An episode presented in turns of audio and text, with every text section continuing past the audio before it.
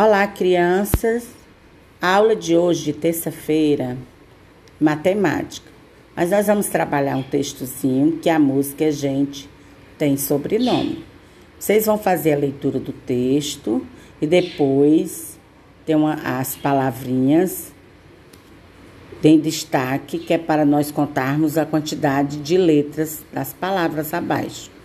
Um exemplo: casa.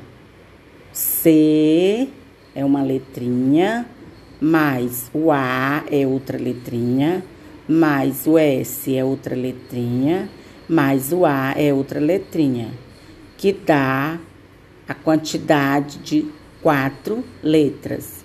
Dá o numeral quatro. Então, a palavra casa tem quatro letras. E em seguida vocês vão fazer outras palavrinhas, como por exemplo, janela, rosa, camélia, jasmim, sobrenome. Ok? Boa atividade. Qualquer dúvida, a tia Fátima está aqui para ajudar.